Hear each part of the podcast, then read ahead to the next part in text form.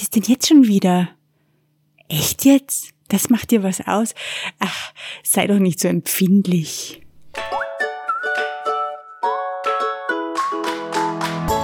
Hallo und herzlich willkommen bei Couch Coach Folge 12, die mit der Prinzessin auf der Erbse. Mein Name ist Petra Oschan, ich bin Supervisorin, psychologische Beraterin und Couch Coach und freue mich, dass du da bist und zuhörst. Diese Folge ist vielleicht ein wenig besonders, denn ich möchte sie jenen 20 Prozent der Menschen widmen, die über eine bestimmte Persönlichkeitseigenschaft verfügen, sowie deren Eltern und jenen, die sie durchs Leben begleiten. Diese Eigenschaft ist im deutschsprachigen Raum unter Hochsensibilität bekannt oder auch unter Neurosensitivität oder Hypersensibilität und wird im Englischen Sensory Processing Sensitivity genannt. Ich möchte zuerst ganz kurz erzählen, was sich hinter diesem Begriff verbirgt und wie sich das schon in der Kindheit äußern kann, damit du weißt, worum es geht, falls du noch nichts von diesem Wesenszug gehört hast. Wenn du Couch Coach schon kennst, dann weißt du, dass ich gern dazu einlade, in Gedanken auf Wanderschaft zu gehen und etwas aus einer ein wenig anderen Perspektive zu betrachten. Und heute habe ich dazu eine Geschichte mitgebracht. Es ist die Geschichte der Prinzessin auf der Erbse, die du vielleicht kennst und ich werde sie auf eine ganz neue Art erzählen, so dass sie großen, erwachsenen Kindern mit Hochsensibilität sowie deren Eltern oder Begleitende vielleicht einen kleinen Impuls geben, der ihnen beim Nachdenken und Träumen hilft und eventuell ein wenig beruhigt. Nicht, dass es Anlass zur Sorge gebe. Hochsensibilität ist ja keine Erkrankung oder so etwas.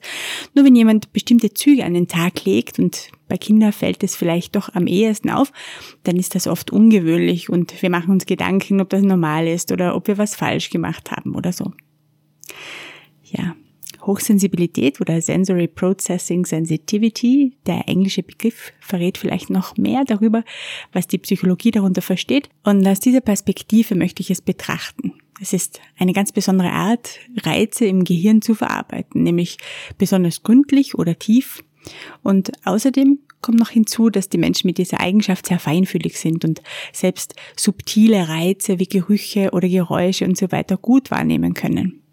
Sie scheinen das auch zu mögen. Also ihre Gehirne beschäftigen sich zum Beispiel gern mit Details, wie Forscher herausgefunden haben. Und vielleicht ist das auch der Grund ihrer besonderen Fähigkeit zur Empathie oder es sind die tiefen Gefühle und ihr reiches Innenleben. Jedenfalls kannst du dir vermutlich vorstellen, dass da im Inneren eines hochsensiblen Menschen ziemlich die Post abgeht und dass das Folgen hat. Denn wenn jemand intensive Eindrücke sehr tief verarbeitet, dann ist ja auch sehr viel los im Gehirn. Das System ist dann eher mal überlastet, als wenn da gemütlich ein Eindruck nach dem anderen hereinplätschert und gar nicht so aufwendig verarbeitet zu werden braucht, also gar nicht so Hammeraktivität oder Erregung stattfindet. Und ob hochsensibel oder nicht, zu wenig Erregung ist ja auch nicht für alle was. Ich weiß nicht, wie du das gern hast. Bei jedem Menschen ist das ein bisschen anders. Manchen Menschen wird ja recht schnell langweilig, wenn sie recht wenig Reize haben oder Eindrücke und die funktionieren dann gar nicht mehr so gut. Ähm, wie viel Erregung im Gehirn optimal ist und wann es zu wenig oder zu viel wird, unterscheidet sich von Mensch zu Mensch. Bei Menschen mit Hochsensibilität scheint diese Grenze jedenfalls aufgrund der Action im Gehirn, der Intensität, mit der sie wahrnehmen und empfinden, in zahlreichen Situationen ihres Lebens recht schnell erreicht zu sein. Hm, was soll denn das sein? Könnte man meinen. Eine seltsame Laune der Natur. Wie konnte sich Hochsensibilität als Persönlichkeitsmerkmal überhaupt so lange halten? Warum sind die Hochsensiblen in unserer Zeit nicht schon längst ausgestorben? Die Antwort mag vielleicht in der Evolutionsbiologie zu finden sein, denn nicht nur bei Menschen, sondern auch im Tierreich wurden zwei grundlegende Strategien beobachtet, mit denen das Leben so gemeistert werden kann. Die eine Strategie, zu der die Mehrheit, also mit ca. 80 Prozent greifen und die unter jene der nicht hochsensiblen fällt, ist Dinge auszuprobieren und wenn es schief geht, dann einfach nochmal zu probieren. Die anderen 20 Prozent, zu denen die Hochsensiblen gehören, die haben eine andere Strategie. Mach es einmal und richtig. Das erfordert natürlich genaue Beobachtung, gründliches Abwägen. Ja, in manchen Situationen ist die erste Strategie vorteilhafter und in anderen die zweite. Und manchmal ist keine Zeit für ausgiebiges Überlegen und Abwägen und manchmal gibt es keine Chance auf einen zweiten Versuch. Also auch hier profitieren wir alle von der Vielfalt, die uns in unseren Eigenschaften ausmacht. Zunächst aber sind Hochsensible vor allem eines, in der Minderheit und viele von ihnen wissen gar nicht, dass es auch andere gibt, die so ticken wie sie. Die halten das dann eher ein bisschen verborgen, weil sie sich manchmal seltsam und wunderlich vorkommen.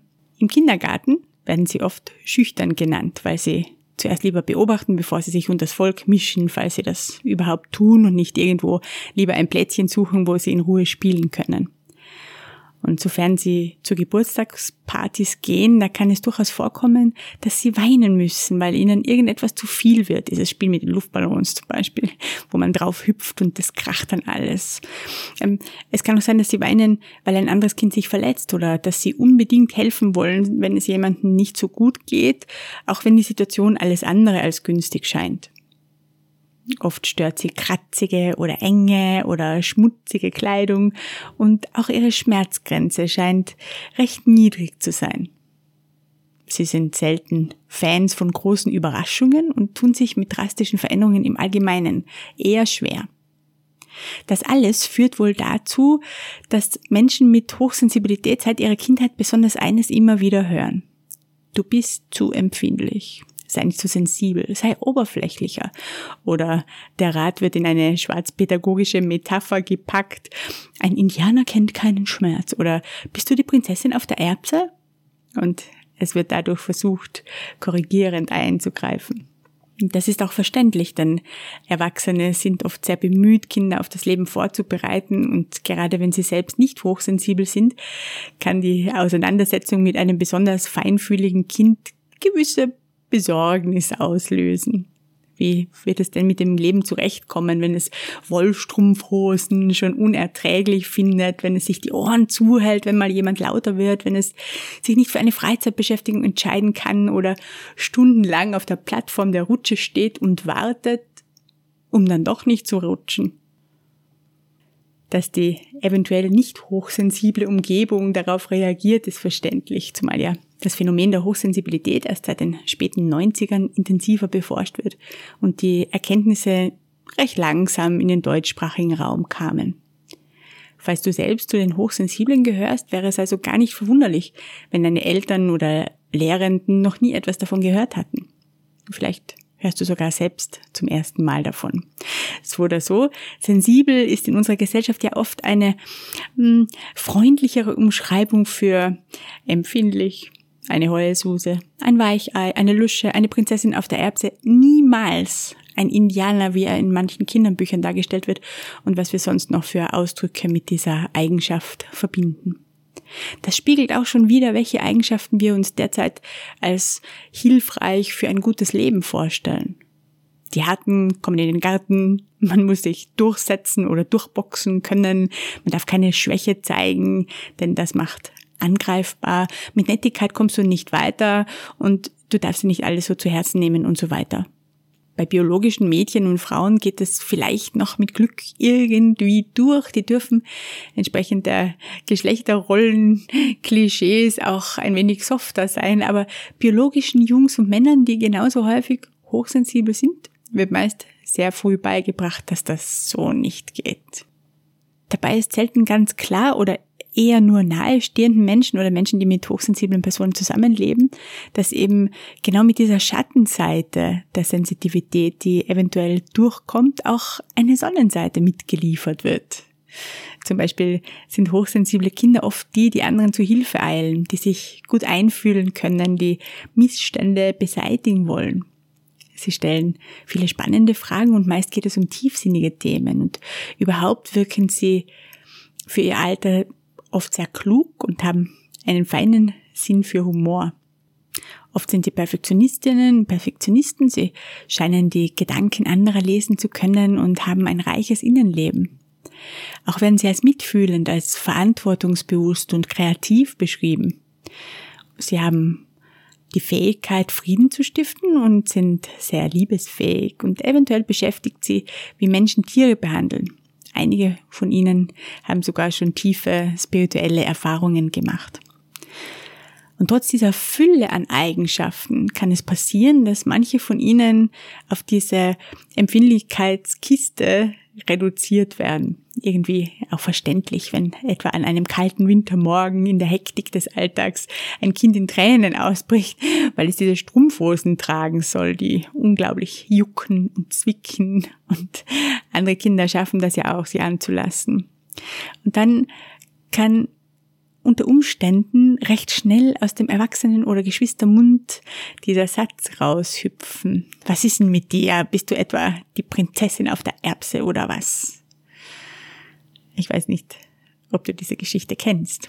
In der Version, die ich in Erinnerung habe, geht es darum, dass ein Prinz eine wirkliche Prinzessin sucht, worauf mehrere Anwärterinnen erscheinen mit all ihrem Prunk und es stellt sich heraus, dass sie alle nicht so sind, wie der Prinz es sich vorgestellt hat.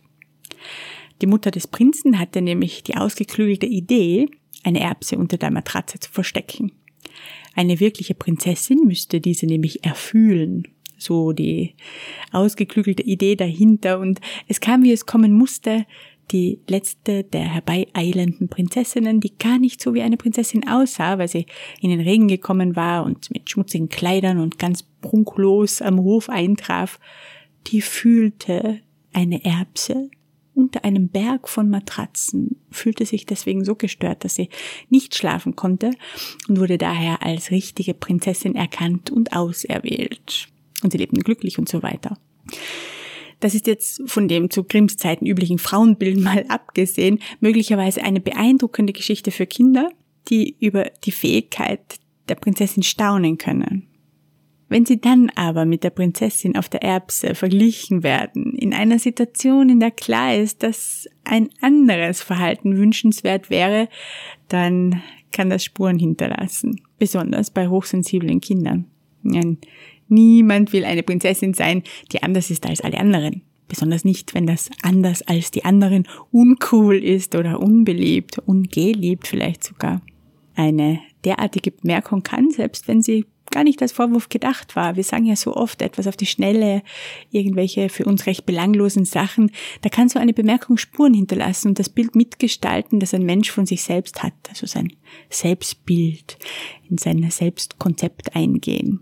Du bist so eine doofe Hohlprinzessin, geht nicht mehr so schnell aus dem Kopf. Ich möchte damit auch niemandem einen Vorwurf machen, wer das schon mal gesagt hat. Es geht mir darum, die Personen zu erreichen, die daran knappern und ihnen zu sagen, hey, es ist verständlich, dass es dir so geht. Vielleicht hast du das ja auch so oder so ähnlich erlebt oder auch nicht, aber falls du ein größeres, hochsensibles Kind in dir hast oder um dich herum, vielleicht arbeitest du sogar mit hochsensiblen Menschen, dann habe ich diese Geschichte mit der Prinzessin auf der Erbse für dich neu geschrieben. Vielleicht ein kleiner Anfang oder eine Inspiration, um deine Geschichte oder die des hochsensiblen Wesens in deiner Umgebung ein wenig umschreiben zu helfen. Und wenn du magst, dann erzähle ich dir diese Geschichte jetzt. Also dann, vielleicht möchtest du es dir gemütlich machen auf dem Sofa oder dort, wo du gerade bist, denn es war einmal vor nicht allzu langer Zeit in einem wunderschönen Land nicht weit von hier da lebte eine Familie, in der die super guten Ideen nur so sprießten wie die Kleeblätter im hinteren Garten und bereits vor dem Frühstück warfen die Eltern mindestens vier gute Ideen in die Luft und die Kinder hüpften schon von klein auf hinter ihnen her und fingen sie ein und machten etwas daraus. Und umso älter sie wurden, umso mehr eigene Ideen hatten sie und die Eltern freuten sich darüber und als die Kinder alt genug waren, nahmen sie sie mit in ihre große Fabrik und dort durften sie alles ansehen und alles ausprobieren und überall herumsausen, wie sie das so wollten. Die Eltern hatten nämlich, wie sollte es anders sein bei so vielen tollen Ideen, eine Ideenfabrik. Es war die größte und erfolgreichste Ideenfabrik der Welt und die Ideen waren überall berühmt. Jedes Land wollte diese Ideen haben. Bald schon stellte die Familie immer mehr Menschen ein, die gemeinsam an den Ideen arbeiteten und sorgte dafür, dass sie ihre Arbeit gern taten. Denn wer etwas gern tut, wird ja richtig gut darin. Eines Tages saß die Familie am Frühstückstisch, wo besonders gute Ideen sehr gern besprochen wurden, und die Kinder machten den Eltern einen Vorschlag. Wie wäre es, wenn wir in Länder ganz weit wegreisen und dort nach kostbaren Ideen suchen, die für alle gut sein könnten? Die Eltern fanden das ganz wunderbar. Also trafen sie Vorkehrungen, denn schon bald wollten sie alle gemeinsam aufbrechen, um neue, kostbare Ideen zu suchen. Das Schwierigste war, dass sie ja dann niemanden hatten, der dafür sorgen könnte, dass die Menschen, die in der Fabrik arbeiteten, ihre Arbeit gern und damit auch gut taten. Also beschlossen sie, jemandem diese wichtige Aufgabe anzuvertrauen. Das musste ein ganz besonders fähiger Mensch sein, das war klar. Also ließen sie im ganzen Land nach den fähigsten Menschen suchen, die sich darauf verstanden, eine so große Firma wie die ihrige zu leiten. Nach einem ausgeklügelten Verfahren waren noch fünf Leute in der engeren Auswahl, die sie übers Wochenende auf ihr Anwesen einluden, um sie persönlich kennenzulernen. Zwei von ihnen kamen mit großen, beeindruckenden Autos. Von weitem war schon klar, dass diese beiden, sie hießen Hassan und Hilda, es in ihrem bisherigen Leben schon zu viel gebracht hatten. Die nächsten beiden, Jesse und Frank, kamen mit riesigen Koffern voller Ideen. Das beeindruckte die Familie natürlich auch, denn sie mochten Ideen ja sehr gern. Und die fünfte Person hieß Mara und war auf den ersten Blick nicht ganz so beeindruckend. Niemand hatte mitbekommen, dass sie schon längst da war, als die anderen ankamen, denn zum vereinbarten Zeitpunkt schlich sie hinter einem Baum neben dem Haus hervor. Und als sie sich vorstellen wollte, brachte sie kaum ein Wort heraus. Hilla und Frank kicherten deswegen ein bisschen und Mara wurde rot im Gesicht. Ihr erster Weg führte die kleine Gesellschaft durch die Fabrik. Beim Rundgang versuchten alle, sich hervorzutun. Sie berichteten von ihren eigenen tollen Ideen, von ihrem beruflichen Werdegang und von den Erfolgen, die sie bereits gefeiert hatten. Nur Mara blieb ein wenig abseits der Gruppe. Während sie sich alles genau ansah, zupfte sie unentwegt an ihrer Kleidung. Was ist denn los? Wollte eines der Kinder wissen. Mir ist ein bisschen zu warm, sagte Mara. Das wird die Aufregung sein, hm? rief Hassan zurück, der das gehört hatte, und alle lachten ein bisschen. Du wirst ja jetzt wohl nicht weinen, scherzte Hilda, und wieder kicherten die anderen. Mara kicherte nicht. Sie wollte eigentlich gerade umdrehen und nach Hause gehen, als eines der Kinder sie am Ärmel nahm und flüsterte, komm, hier geht es lang. Und während sie schneller gingen, um die Gruppe wieder einzuholen, sagte Mara, erzähl mir doch, von deiner allermutigsten Idee. Nach der Besichtigung saß die Familie mit den Gästen und den Kindern auf der Terrasse beim Abendessen. Eines der Kinder schnappte sich das letzte Brot aus dem Korb. Die Eltern schauten ein wenig entschuldigend drein und Hassan sagte, ach, das nennt man wohl katzenartige Reflexe. Und während alle darüber nachdachten, wie man solche katzenartigen Reflexe für gute Ideen nutzen konnte, schob Mara ihr Brot unter dem Tisch auf den Oberschenkel des Kindes, das kein Brot ergattern konnte. Als die Kinder ins Bett ging, freuten sich die Gäste, denn jetzt konnten sie sich mit den Eltern ungestört über Geschäfte unterhalten und sie beeindrucken. Mara wollte sich auch früher zurückziehen und das freute die anderen umso mehr. Eine Konkurrentin weniger, flüsterte Frank. Welche Konkurrentin? flüsterte Hassan zurück. Am nächsten Morgen trafen sich alle beim Frühstück. Wie habt ihr geschlafen? Fragten die Eltern. Wunderbar, sagte Hilda, bis auf Mara, die in der Nacht durchs Haus geschlichen ist. Die Eltern zogen die Augenbrauen hoch und schauten Mara fragend an. Mara wurde rot. Ich ähm, hab so ein Geräusch gehört. Sie hat so ein Geräusch gehört, wiederholte Jessie und diesmal kicherte Hilda. Hm, entschuldigt bitte, ich wollte wirklich nicht durchs Haus schleichen, aber ich wusste nicht, ob alles in Ordnung ist. Ja, genau, lachte Hilda, die sie in der Nacht getroffen hatte. Sie wollte uns vor dem gefährlichen Tiefkühlschrank im Keller beschützen. Ich wusste nicht, dass es der Tiefkühlschrank war, der so seltsame Geräusche machte, bis ich ihn gesehen habe, antwortete Mara. Ich habe keine Geräusche gehört, sagte Jessie und Hassan tippte mit seinem Finger an seine Stirn. Nach dem Frühstück verkündete die Familie, wem sie die Firma in ihrer Abwesenheit anvertrauen wollten. Es war sehr einfach, wir waren uns sofort einig und wir wussten es gestern schon. Wir haben uns für Mara entschieden. Denn wir brauchen an der Spitze unserer Ideenfabrik eine Person, die ganz fein fühlen kann. Sie muss sofort erkennen können, wenn irgendetwas nicht stimmt. Das ist wichtig, damit schnell reagiert werden kann. Sie muss schnell erkennen, wie es den Menschen in der Ideenfabrik geht. So wie gestern beim Abendessen, als sie sofort erkannte, dass es Andi was ausmacht, als Toni das letzte Brot nahm. Denn nur wenn es den Menschen in der Ideenfabrik gut geht, können sie gute Arbeit machen und nicht alle Menschen reden ja so gern darüber, wenn sie etwas stört. Aber Störungen haben immer Vorrang bei uns, denn Störungen bremsen die guten Ideen. Und dann muss unsere Person ganz wunderbar bei Ideen helfen können. Sie braucht nicht selbst die guten Ideen zu haben, dafür haben wir ja die tollen Mitarbeiter, aber sie muss Ideen und Menschen lieben. Denn Menschen und Ideen lassen sich nicht immer so leicht einfangen. Dazu braucht es manchmal jemanden, der danach fragt, zum Beispiel, wie diese Ideen aussehen. Dann kann man sie nämlich leichter finden. Das hilft. Und Mara weiß, wie das geht. Das hat sie gestern schon gezeigt. Daher freuen wir uns sehr, Mara gefunden zu haben. Herzlich willkommen bei uns, Mara. Hassan, Jesse, Frank und Hilda waren sprachlos. Mara auch aber sie freute sich unendlich und konnte es kaum erwarten, mit der Arbeit zu beginnen. Und wenn sie nicht gestorben sind, dann leben sie noch heute. Ja, das war Couch Coach Folge 12 für heute. Wenn du mehr über Hochsensibilität wissen möchtest, dann ist vielleicht Couch Coach Deep Space etwas für dich. Der Hörkurs wird voraussichtlich im November erscheinen und mit dem Kauf unterstützt du auch den Fortbestand dieses Podcasts. Und natürlich kannst du dich bei Fragen an uns wenden, auf die Webseite ocean.at schauen oder uns über Instagram oder Facebook eine Nachricht hinterlassen. Dort werden wir auch informieren, sobald die neue Folge von Couch Coach Couch Coach Deep Space erscheint. So oder so, ich danke dir sehr, dass du mit mir auf dieser kleinen Reise warst und zugehört hast. Alles Liebe und vielleicht bis bald.